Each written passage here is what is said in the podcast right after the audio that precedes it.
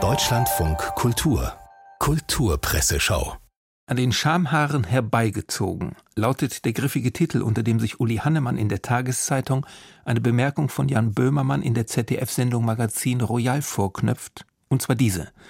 Bitte nicht vergessen, nicht immer die Nazi-Keule rausholen, sondern vielleicht einfach mal ein paar Nazis keulen. Bekanntlich bedeutet Keulen in erster Linie Schlachtvieh töten, und damit hat Böhmermann den ganz Rechten laut Hannemann eine Steilvorlage geliefert.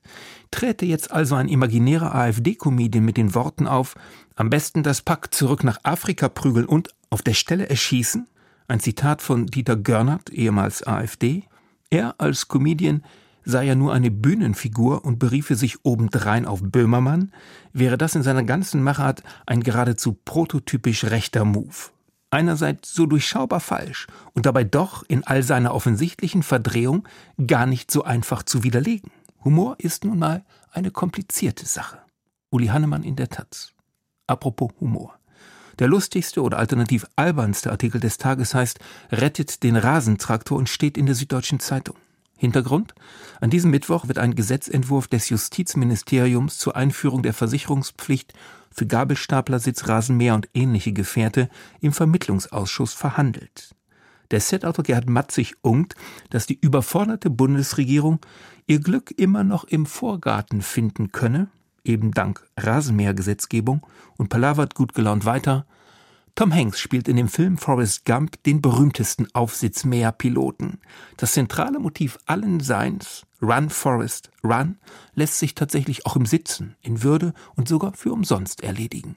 Im Stil eines Menschen, der bei sich und also glücklich ist. So gesehen ist das Aufsitzmähen kein nordkoreanisch anmutendes Niedersensen der Natur, sondern ein philosophisches Propädeutikum, möglicherweise auch eine spirituelle Transzendenzerfahrung frohgemuter Unfug von Gerhard Matzig. Wir wenden uns seriösen Themen zu.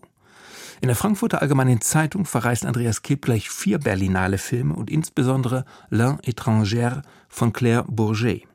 Das Drehbuch tippt viele Themen an, die dem Publikum unter den Nägeln brennen.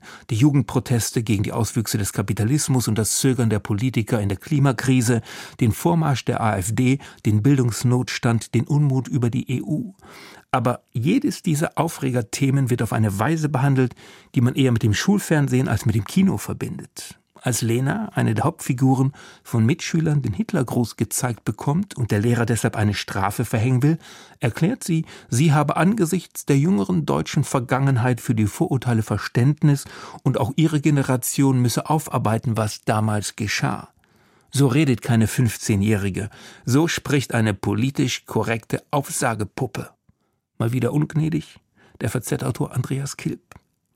Unter dem reißerischen Titel Das kulturelle Supergedächtnis nimmt Marc Reichwein in der Tageszeitung Die Welt Abschied von dem Ägyptologen Jan Assmann. Rezeption und Durchbruch der Rede vom kulturellen Gedächtnis fielen nicht zufällig in die 1990er Jahre. Damals kam das, was wir heute bundesrepublikanische Erinnerungskultur nennen, erst richtig großflächig in Gang. Gedenkfeiern, Wehrmachtsausstellung, Stolpersteine, die selbstkritische Aufarbeitung öffentlicher Institutionen. Dass es mit Jan und Aleida Assmann gerade keine klassischen Historiker waren, die den Begriff Erinnerungskultur etablierten, scheint bezeichnend. Die Geschichtswissenschaft sah Begriffe wie Erinnern oder kollektive Identität nicht vor. Dass sie Einzug in den öffentlichen Diskurs der Deutschen gefunden haben, bleibt die Lebensleistung der Assmanns. Gustav Seibt greift in der SZ noch weiter aus. In langer Perspektive gehört Assmann in eine Reihe, die mit Herders Bibelkritik beginnt, in Nietzsches Moralgenealogie einen ersten Höhepunkt fand und in die Synthese Thomas Manns aus Mythos und Monotheismus mündete, um danach noch einmal Wissenschaft, Ausgrabung, Philologie und Kulturtheorie zu werden. Und das war's für heute. Auf bald.